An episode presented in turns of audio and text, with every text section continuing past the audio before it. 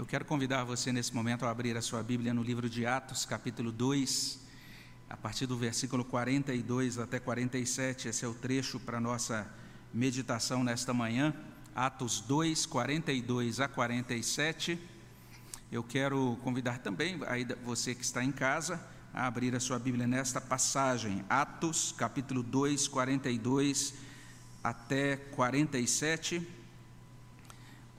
A passagem também já é mostrada aqui à frente, então quero convidar você que está aqui para lermos juntos. Vamos ler juntos a palavra do nosso Deus, Atos, capítulo 2, 42 até 47. Leiamos.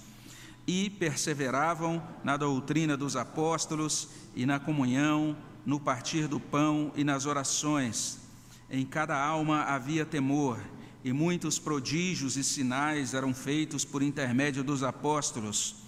Todos os que creram estavam juntos e tinham tudo em comum. Vendiam as suas propriedades e bens, distribuindo o produto entre todos, à medida que alguém tinha necessidade.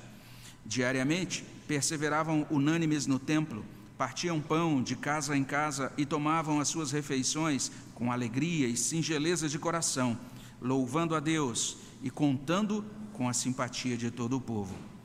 Enquanto isso, acrescentava-lhes o Senhor dia a dia os que iam sendo salvos.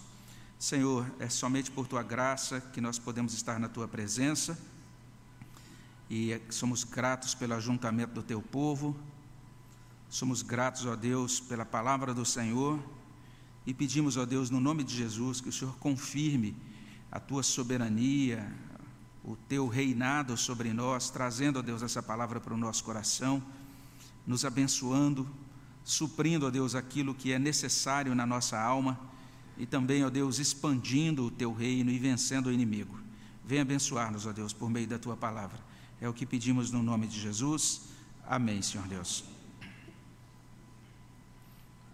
Nós estamos olhando para o livro de Atos já há algumas semanas e estamos aprendendo que Jesus continua a sua obra no mundo, operando na igreja e por meio da igreja. Esse, de certa forma, é, esse, de certa forma, é o ensino central dessa, desse livro é, de Atos.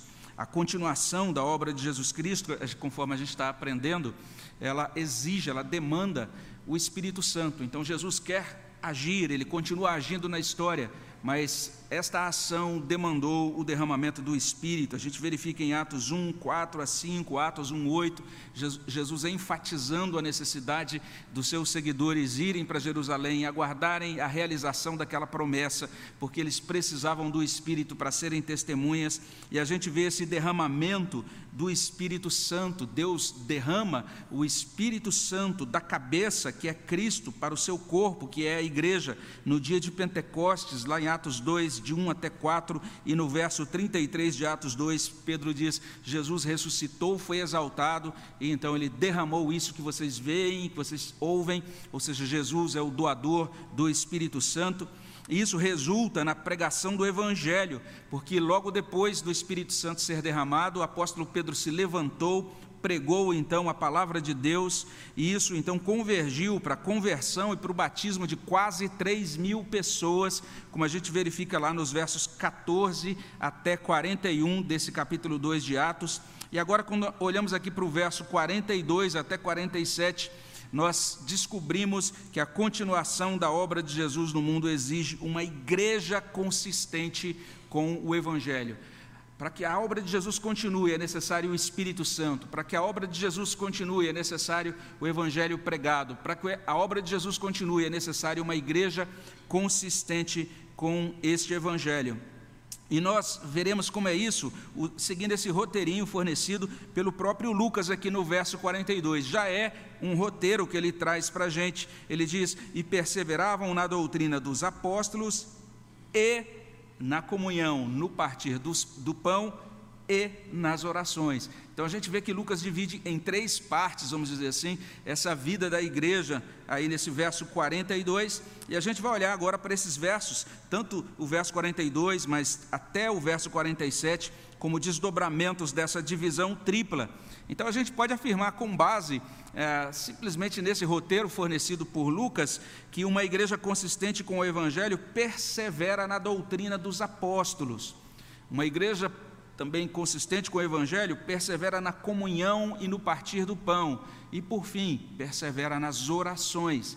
É isso que Lucas traz para a gente nesse trecho do livro de Atos.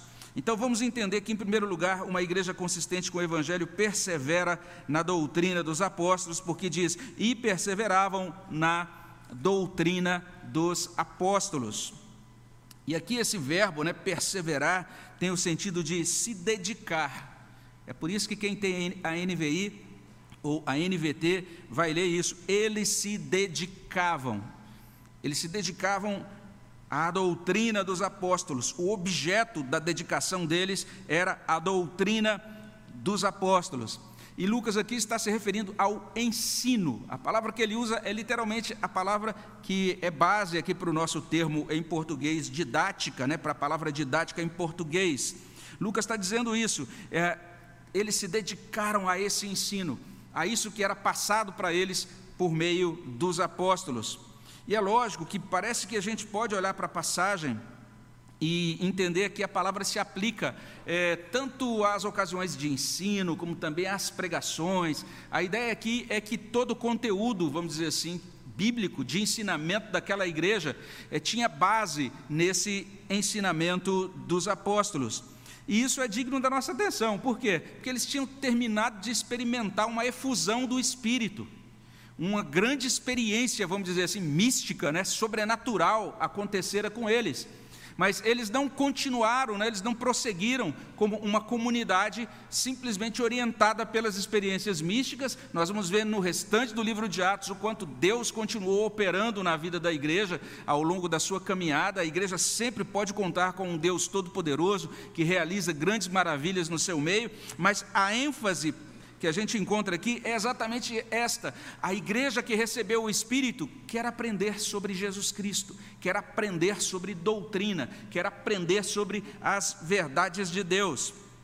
E o Dr. John Stott está muito correto quando ele diz isso. Poderíamos até dizer que naquele dia o Espírito Santo abriu uma escola em Jerusalém e olha o que ele diz: os seus professores eram os apóstolos que Jesus escolhera, e havia três mil alunos no jardim de infância.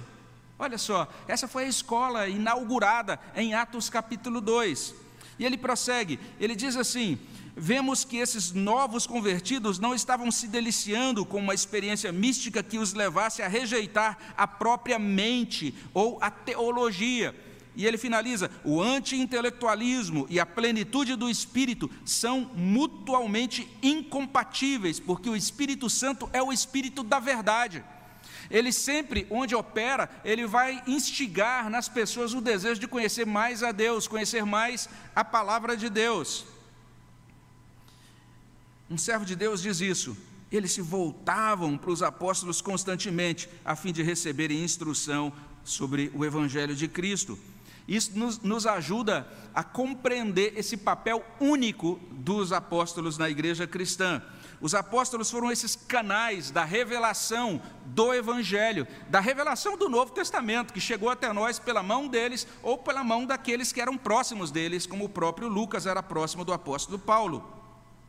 Os apóstolos informaram sobre o ministério de Jesus Cristo, de Jesus Cristo, desde o início até o momento da sua ressurreição e ascensão. Basta você conferir Atos 1, 21 e 22, quando eles foram escolher Matias, eles disseram: é necessário que seja escolhida uma pessoa que seja uma testemunha ocular de tudo o que transcorreu na vida e no ministério de Cristo. Então, os apóstolos ensinavam com autoridade sobre a vida e sobre o ministério do Senhor Jesus Cristo. Eles explicaram o significado teológico, as implicações práticas daquilo que Jesus Cristo fez e ensinou. eles forneceram essas, essa explicação. A gente encontra isso no registro dos evangelhos, a gente encontra, encontra essa explicação também no, nas chamadas epístolas é, e também no Apocalipse. Então, quem é Jesus Cristo? O que Jesus Cristo realiza? Isso tudo foi esclarecido na doutrina dos apóstolos.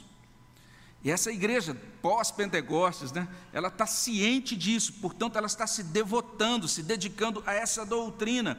A gente pode até dizer isso, que a doutrina dos apóstolos correspondia à doutrina de Jesus. Então, os apóstolos estavam colocando em prática Mateus 28.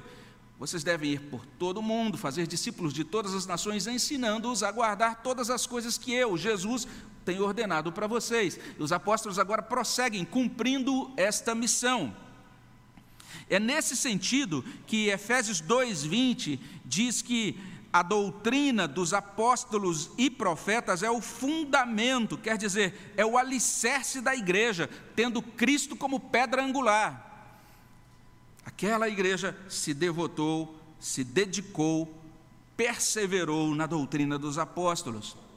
Não é sem razão que Calvino dizia que a doutrina é a alma da igreja. E ele dizia também: onde a voz pura do evangelho ressoa, onde as pessoas continuam professando, onde se dedicam para ouvi-lo, para tirarem proveito dele, ali está indiscutivelmente a igreja. Então, se você quer saber, será que essa é uma igreja verdadeira? Perceba se essa igreja prega a palavra de Deus com fidelidade, se ali está a doutrina dos apóstolos, porque o contrário disso é muito trágico. N.T. Wright diz o seguinte: onde não se dá atenção aos ensinamentos e ao aprendizado contínuo da vida cristã, as pessoas rapidamente retornam à visão mundana. Ou seja, se você não é alimentado pela sã doutrina, você começa a retornar ao mundo, você começa a ser cooptado pelo pensamento do mundo, pela maneira de interpretar a realidade que é sugerida pelo mundo. E Wright termina dizendo assim: que o final desse processo é o seguinte: Jesus se revela ou se torna apenas uma pálida influência uma, lembra ou uma lembrança remota, quando a gente não é alimentado pela doutrina dos apóstolos. O verso 43 menciona temor um temor advindo dos muitos prodígios e também muitos sinais que eram feitos por intermédio dos apóstolos. E Stott mais uma vez nos ajuda, ele declara aqui que essas duas referências, no verso 42, à doutrina dos apóstolos, e no verso 43, aos sinais e prodígios realizados pelos apóstolos, essas referências não são acidentais os prodígios e sinais dos apóstolos tinham por objetivo autenticar a, aquela autoridade única que eles possuíam. Não é sem razão que, em determinada ocasião, um pouco mais na frente, Paulo está sendo questionado pelos coríntios. E os coríntios então começaram a dizer algumas coisas sobre Paulo, entendendo que Paulo não tinha autoridade ou que ele era fraco no seu enunciado, no modo como ele pregava e coisas semelhantes. Então, Paulo escreve em 2 Coríntios 12, 12, e ele argumenta naquela passagem o seguinte: vocês precisam compreender que eu sou apóstolo. E ele vai dizer o seguinte em 2 Coríntios 12, 12: ele diz: Pois as credenciais do apostolado foram apresentadas no meio de vós com toda persistência, por sinais, prodígios e poderes miraculosos. Então Deus confirmava a autoridade dos seus apóstolos por meio desses sinais e prodígios. E essa dedicação à doutrina se desdobra também no início do verso 46, quando a gente lê: diariamente perseveravam unânimes no templo, porque eles precisavam de espaços amplos, ou pelo menos de um espaço amplo que pudesse acomodar a comunidade quando fosse feita ou fosse lecionada uma aula ou dado um ensino para toda a igreja reunida. A gente nunca pode perder de vista, essa igreja de Atos 2,42 não é uma igreja pequena, ela tem mais de 3 mil membros. Então eles se reuniam de casa em casa e recebiam ensino de casa em casa, mas a gente não pode esquecer que eles se reuniam também no templo, e o pátio do templo, ou os pátios, existiam pátios que ofereciam esse espaço amplo, adequado para a igreja se reunir, para ensinar e também para orar. Resumindo, uma igreja consistente com o Evangelho persevera na doutrina dos apóstolos. Mas não apenas isso. Em segundo lugar, uma igreja consistente com o evangelho persevera na comunhão e no partir do pão. É o que a gente lê aqui no início do verso, na parte final, melhor dizendo, do verso 42, né? A parte aí do meio, e perseveravam na comunhão, no partir do pão, na parte B. E a palavra traduzida aqui como comunhão, né, é uma palavra que muitos evangélicos conhecem, a palavra coinonia, tem até ministério de louvor, que foi estabelecido na década de 80, 90, ministério coinonia. Essa, essa palavra era usada no primeiro século com esses sentidos de parceria, de sociedade. Então, a palavra era usada inclusive nesse sentido de participação nos lucros. Então, quero receber aí a minha comunhão, era a minha parte nos lucros de uma sociedade. Mas no contexto de Atos, comunhão ganha uma dimensão totalmente diferente. E a gente percebe que comunhão descreve esse entusiasmo demonstrado pelos crentes no elo comum durante o culto, as refeições e no compartilhar de seus bens materiais. Isso é declarado nesse texto de Atos. Em outras palavras, aquela igreja atendia necessidades humanas no espírito do Evangelho. Você pode conferir isso aí nos versos 44 e 45. No verso 44, a gente lê que eles eram unidos conforme o Evangelho. Todos os que creram estavam juntos. E por conta dessa união, eles tinham tudo em comum. É assim que Atos traz a descrição dessa igreja. O verso 45 informa, inclusive, que eles vendiam as suas propriedades e bens, distribuindo o produto entre todos, à medida que alguém tinha necessidade. E a partir daí tem algumas pessoas que viajam um pouco aí na maionese né, e começam a ver o que Atos não está trazendo, não é? Mas não se tratava de uma forma incipiente de comunismo, pelo contrário, em nenhum momento nós encontramos nem o Senhor Jesus Cristo, nem os apóstolos exigindo que os crentes deem todos os seus, deem todos os seus bens para a igreja, né? fiquem, abram mão da propriedade privada, nada disso. No Decálogo a gente encontra inclusive esse mandamento: não furtarás, dando a entender que, sim, Deus concede ao ser humano a, a, possibilidade de possuir coisas, e que essas coisas que ele possui devem ser respeitadas, não podem ser é, roubadas. O que a gente encontra aqui é algo diferente. Na verdade, o que está acontecendo aqui é irmãos se mobilizando para ajudar doando, sempre que é necessário. Então, olha, surgiu aqui uma necessidade, então eles vamos nos juntar aqui. E aqueles que podiam, então, até vendiam algumas coisas. E eles então ajuntavam o que era necessário para atender aquela necessidade. Isso era feito não como uma aplicação de ideologia política, mas como uma resposta agradecida a Deus pela salvação e como uma demonstração prática do arrependimento deles. Porque lembre-se, nós estamos no livro de Atos, o livro de Atos está replicando, atualizando a teologia de Lucas. E lá em Lucas a gente encontra um, momento muito interessante em que João Batista está pregando e as pessoas perguntam, você pode conferir isso lá em Lucas 3, 10 e 11. Então as multidões o, o interrogavam, ou seja, perguntavam a João Batista, dizendo: Que havemos, pois, de fazer? E respondeu-lhes: Quem tiver duas túnicas, reparta com quem não tem. Quem tiver comida, faça o mesmo. Então, esses cristãos estão sendo consistentes com o Evangelho.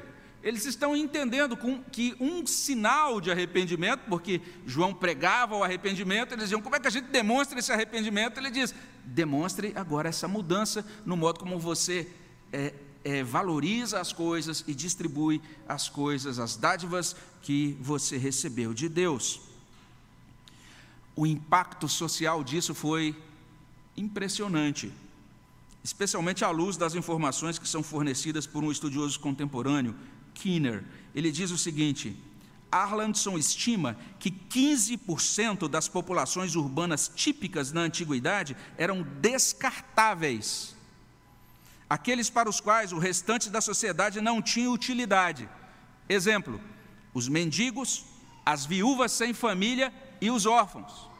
Entenda, na época de Atos, essas pessoas eram descartáveis. Quando a gente lê lá no capítulo seguinte, Atos capítulo 3, o apóstolo Pedro dando atenção a um mendigo, isso é praticamente revolucionário no contexto daquele século, daquele momento histórico. Esse estudioso continua dizendo isso. Outros estimam que os 2% que estavam no topo dos impérios agrários controlavam de metade a dois terços da riqueza do império. 10% na base viviam continuamente em perigo mortal. A maior parte do império enquadrava-se na categoria de 70% de camponeses. Os aristocratas e a classe de 5% a 7% de servidores abaixo deles tendiam a concentrar-se nas cidades mas as cidades estavam cheias de pobres. E essa ênfase do Evangelho em cuidar dos pobres chega ao clímax nessa representação da comunidade ideal. E nesses termos, outro servo de Deus, John Stott, pondera o seguinte: coinonia é uma experiência trinitária, é a parte que temos em comum com Deus Pai, Filho e Espírito Santo. Mas, em segundo lugar, coinonia também expressa o que partilhamos uns com os outros, tanto o que damos como o que recebemos. É por isso que partir do pão, aí no verso 46, quer dizer tanto a ceia do Senhor, como também as refeições comunitárias. Os intérpretes reformados sempre vão enfatizar esse aspecto da administração da ceia do Senhor na igreja de Atos, porque esta é a nossa convicção de fé, não é? Nós cremos que a igreja tem algumas marcas que a identificam, que a distinguem. A primeira delas a gente já mencionou, é a pregação fiel da palavra de Deus, de Deus. A segunda é a administração correta dos sacramentos. É por isso que Calvino diz assim: o motivo pelo qual eu entendo que o partir do pão se refere à ceia do Senhor é que Lucas está registrando as coisas que constituem a igreja visível aos olhos do povo. Olha só que interessante. Então, isso que eles praticavam era um sinal visível, é o entendimento de sacramento. E o modo como aconteciam aquelas refeições é descrito também aí no, na parte final do verso 46. Diariamente partiam pão de casa em casa, tomavam as suas refeições com alegria e singeleza de coração, e se você tem a revista corrigida ou a NVI, começa, você vai encontrar no verso 46, todos os dias, diariamente, todos os dias, ou seja, eram refeições diárias. Olha só, gente, que coisa impressionante isso. A gente pode pensar em talvez centenas de pessoas todos os dias, comendo todos os dias. Já parou para pensar num negócio desse? E fazendo isso em diferentes lugares, porque não era possível, por exemplo, comer em um, um, local, um local, amplo, a igreja não, não contava com nenhuma é, estrutura física, né, nenhum terreno, nenhuma, a, a, nenhum prédio capaz de comportar 3 mil pessoas, nada disso. E daí a necessidade deles fazerem isso de casa em casa. E um estudioso contemporâneo explica o seguinte: comer em grupo era comum, tanto no judaísmo quanto entre os pagãos. Então, era um costume muito é, comum naquele primeiro século, mesmo fora do ambiente judaico. Mas ele vai dizer o seguinte: não era comum ricos comerem junto de pobres, nem homens comerem junto de mulheres. E a partir daí ele vai dizer o seguinte: os cristãos primitivos jantando juntos em Jerusalém, com homens e mulheres de famílias diferentes, não seriam os únicos, mas seriam perceptíveis. Todo mundo ia notar que coisa doida está acontecendo. Para a gente parece que não tem muito impacto, mas essa questão de chamar alguém para comer tinha grande impacto. Você vai perceber que é, algumas pessoas são criticadas, né? e Jesus, é o pró ele próprio é criticado, porque ele comia com pessoas que não eram consideradas dignas né, de atenção ou que eram consideradas indignas do ponto de vista cerimonial ou moral. O que Atos capítulo 2 está trazendo para a gente é o seguinte: a própria comunhão da igreja já era um testemunho. Olha que coisa impressionante. E se isso não bastasse, eles tomavam as suas refeições com alegria.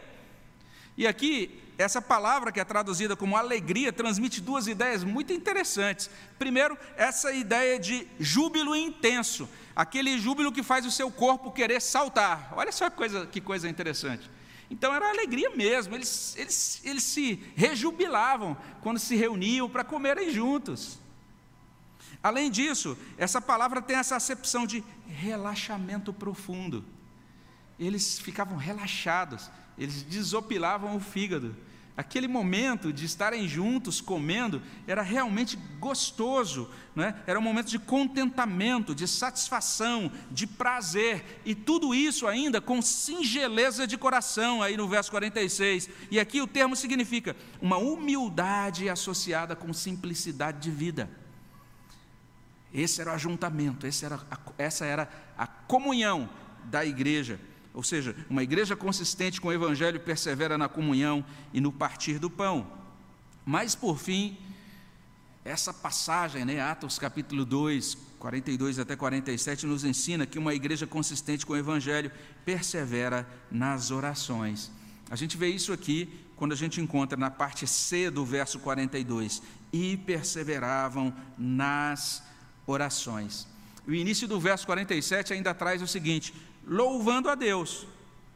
E essa expressão tem o sentido literalmente, oferecendo a Deus ações de graças. Eles estavam agradecendo a Deus, se colocando na presença de Deus com gratidão.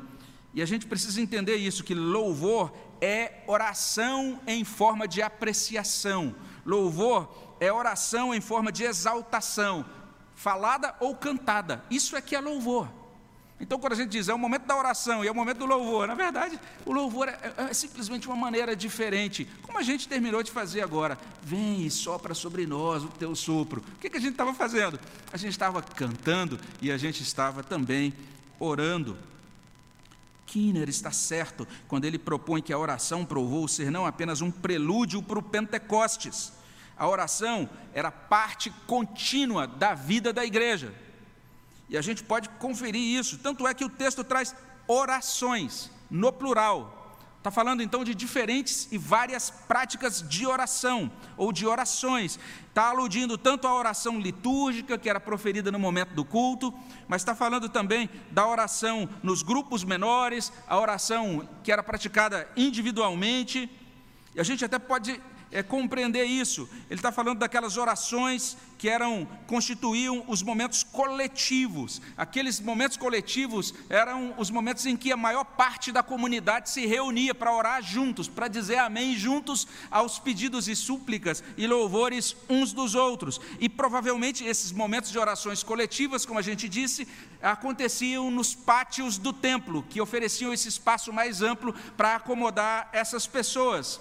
Existia também a oração contínua, ou seja, momentos regulares de oração, e a gente vê isso lá no capítulo 3, quando diz: quando subiu Pedro para a oração na hora nona, ou seja, existiam momentos específicos que o pessoal sabia, é o momento de oração.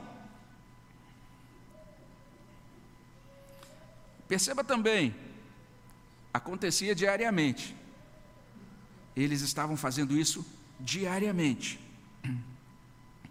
E é por isso que um autor diz: provavelmente eles também mantinham esse espírito de oração durante o dia.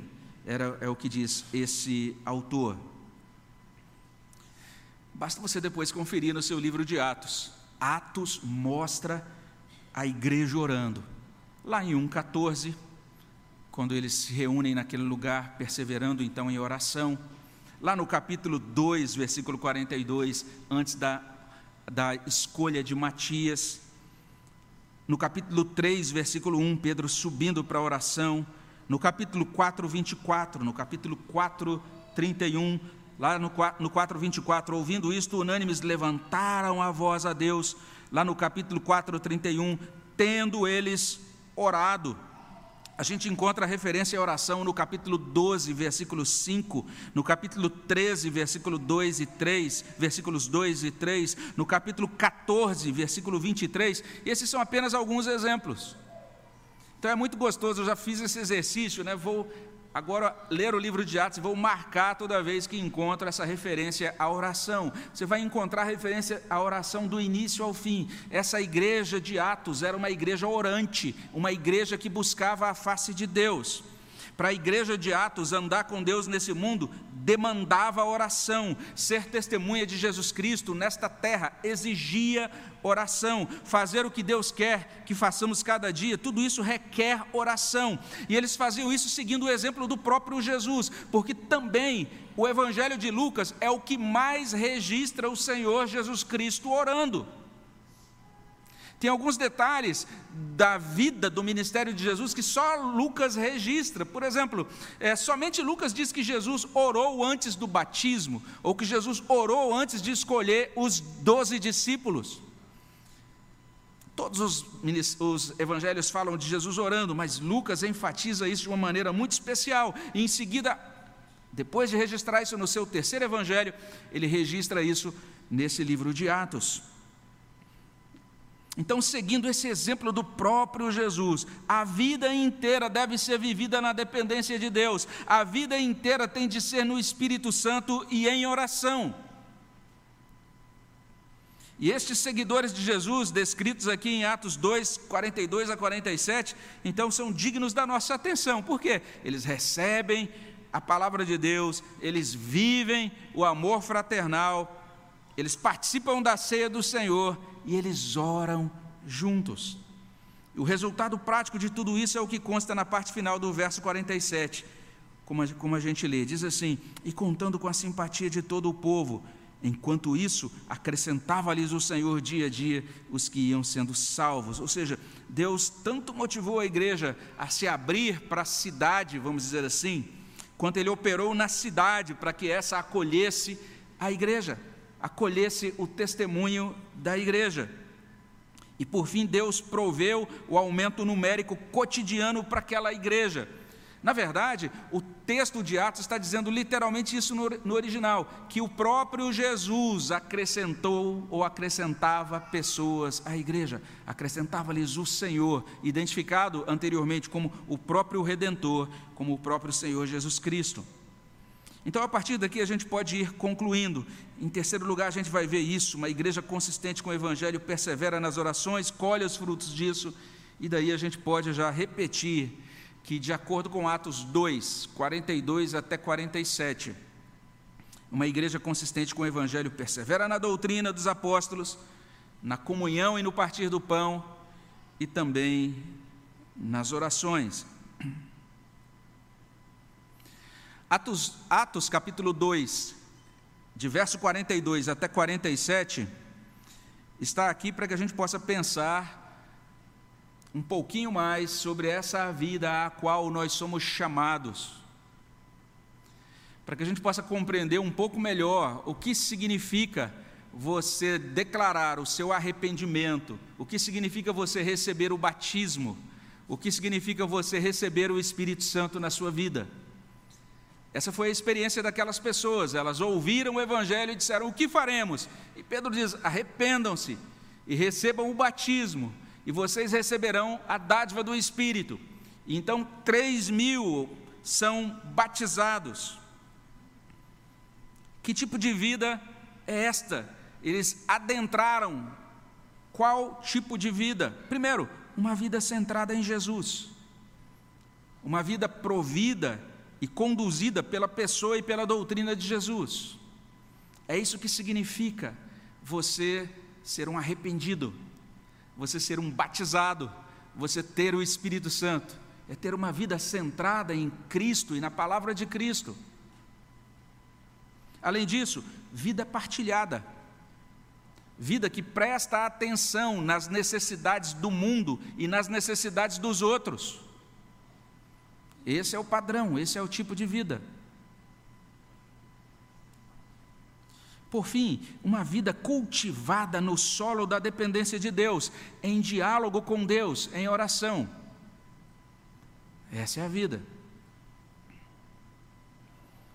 Vejamos que isso implica valorizar o Novo Testamento, porque, afinal de contas, eles estavam é, dedicados, perseverando nessa doutrina dos apóstolos. E John Stott diz isso, considerando que o ensino dos apóstolos chegou até nós em sua forma definitiva no Novo Testamento, a devoção contemporânea ao ensino apostólico significará submissão à autoridade do Novo Testamento. Isso é muito importante. Para a gente pode parecer até banal se você foi criado em igreja, mas entenda que o Novo Testamento, o ensino dos apóstolos, era novidade no século I. As autoridades judaicas diziam certamente: cremos na Escritura, a Escritura é tudo para nós, mas a Escritura para eles até aquele momento era apenas o Antigo Testamento. E agora eles têm que entender que está chegando aí um, um, um conjunto novo de, de escritos. Tem um escrito que foi produzido por um tal de Marcos, outro produzido por um tal de Mateus, outro produzido por um tal de João, outro produzido por um tal de Lucas. Tem o próprio livro de Atos que está chegando até nós, tem as epístolas. E veja só, ah, o livro de Atos está dizendo: nós somos guiados pela doutrina dos apóstolos, elas são escritura para nós. Isso também é muito importante para a gente hoje, porque hoje espalham-se esses chamados perfis falsos, as informações falsas, né, as chamadas, as ditas fake news. E a gente sempre pensa nisso, pensando talvez em política ou outro tipo de informação, mas nós também podemos ser iludidos por essas coisas. Eu entro na internet e vejo os canais de vídeos e vejo os, os vídeos gospel que estão disponíveis ali, e encontro um monte de fake news, um monte de coisa esquisita nós podemos ser iludidos, cair em um golpe nas mídias digitais. Então, conhecer Jesus Cristo equivale a saber a verdade sobre Ele, equivale a ser apresentados a Ele mesmo, como Ele é de fato. E é isso que o Novo Testamento nos traz. Por isso, nós precisamos perseverar na doutrina. Além disso, nós precisamos atentar para esse lugar destacado que Lucas dá ao estilo de vida da igreja. Porque uma igreja pode ser perfeita, vamos dizer assim, na sua formatação litúrgica, mas ela pode falhar terrivelmente quanto ao estilo de vida. Ela pode ser muito ortodoxa, ser muito correta na sua doutrina, na sua leitura doutrinária, mas ela pode falhar completamente nisso, ela pode falhar na comunhão. Salmo 133 está falando que essa comunhão é abençoada, a bênção de Deus recai sobre a comunhão da igreja. Então, aqueles cristãos da igreja de Atos, eles sabiam desfrutar da palavra e dos sacramentos, mas eles também sabiam comer juntos, e sabiam rir juntos, e sabiam passar momentos bons juntos. Eles conseguiam construir uma memória coletiva, alegre. E a gente se lembra aí da semana passada, né, tivemos aí um mural de fotos dos 86 anos da nossa igreja, e a gente pode olhar para aquelas fotos e dar risada, e pensar nos micos, e nos lembrar de viagens, e notar o quanto engordamos ou perdemos cabelo, e a gente olha para tudo aquilo que transcorreu, e a gente pode também se reunir para conversar sobre os filhos, sobre a família, sobre os netos, sobre os pets, os cachorros e os gatos. A gente pode ter e deve ter comunhão nas coisas comuns. A gente deve acumular coisas boas juntos. Então não nos afastemos da comunhão da igreja. Nós precisamos dela. E vamos colaborar com ela. Atos 2, 42 também influenciou o modo de culto da igreja da antiguidade. Tem um documento bem interessante. Um servo de Deus chamado Justino Mártir, ele fala da liturgia de culto em um domingo típico na época dele. E olha só que interessante, como era o culto naquela época. Primeiro, todos se reúnem num só lugar. Segundo, os escritos dos apóstolos e dos profetas são lidos contanto que o tempo permita. Terceiro, a pessoa que preside ensina e exorta todos a imitar essas coisas. Quarto, todos se levantam para orar. Quinto, a ceia do Senhor. O presidente faz as orações e as ações de graças, as pessoas concordam com amém, a ceia do Senhor é distribuída e todos participam. E olha que interessante, gente. Está falando do momento do culto. E os diáconos são enviados com a ceia para os ausentes, naquela hora do culto. Olha que interessante. Sexto, aqueles que têm dinheiro e estão dispostos dão o que cada um considera adequado. Sétimo, eles deixam a coleta com o presidente, que então ajuda os órfãos e as viúvas e qualquer pessoa necessitada, doentes, prisioneiros, viajantes, etc. E aí você encontra a palavra presidente, que é uma palavra extraída da sinagoga. Cada sinagoga tinha o seu líder, eleito pelo povo, era o seu presidente. E a igreja também parece que é, seguiu esse mesmo modelo de culto da sinagoga. No século II, a igreja ainda guardava semelhança com a igreja de Atos 2. Olha só que interessante. Na sua apologia, Aristides escreve sobre os crentes o seguinte: eles andam em toda humildade e amabilidade, não se encontra mentira no meio deles, eles amam uns aos outros. E ainda, se existe entre eles algum pobre ou necessitado, e eles não têm nada sobrando, então eles jejuam dois ou três dias para dar ao necessitado o necessário em alimento. Isso era a igreja no século II.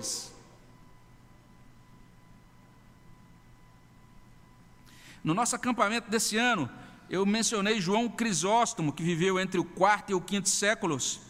João Crisóstomo leu esse texto de Atos e escreveu o seguinte: aquilo era uma comunidade angelical.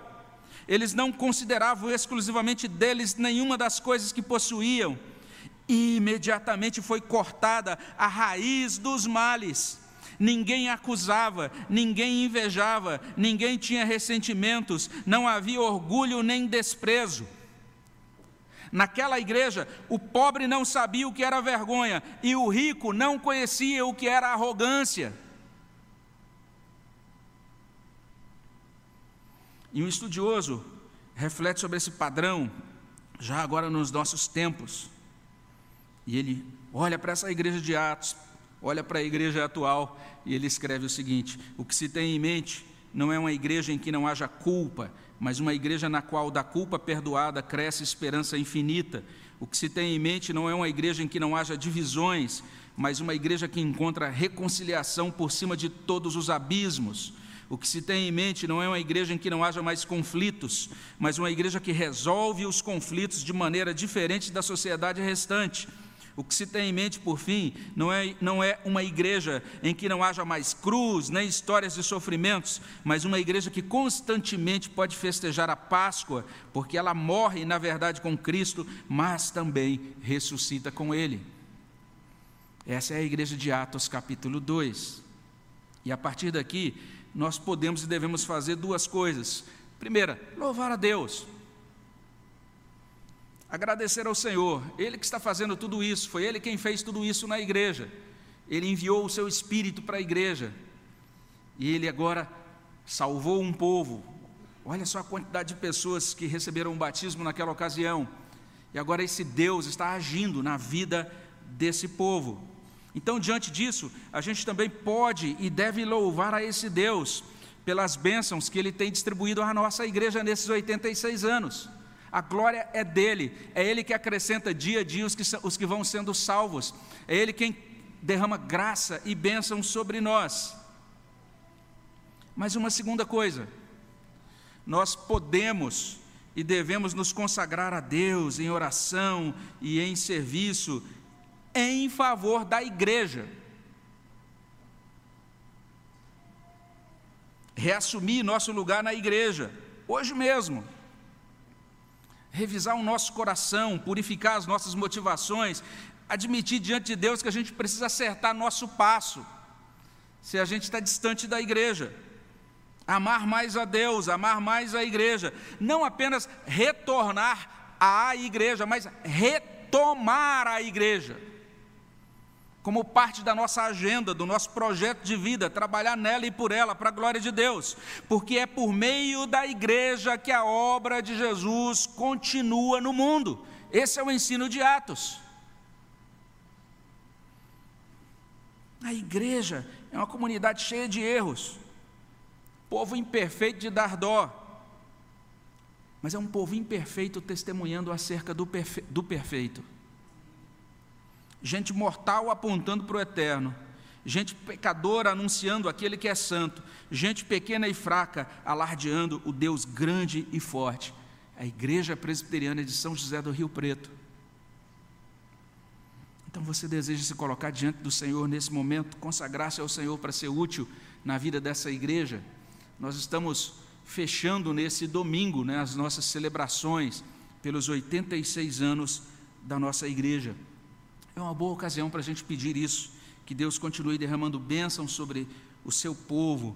É uma boa ocasião para a gente pedir a ajuda de Deus para que a vida da nossa igreja, da nossa igreja seja a cada dia consistente com o Evangelho e que a nossa igreja prossiga dando continuidade à obra de Jesus Cristo.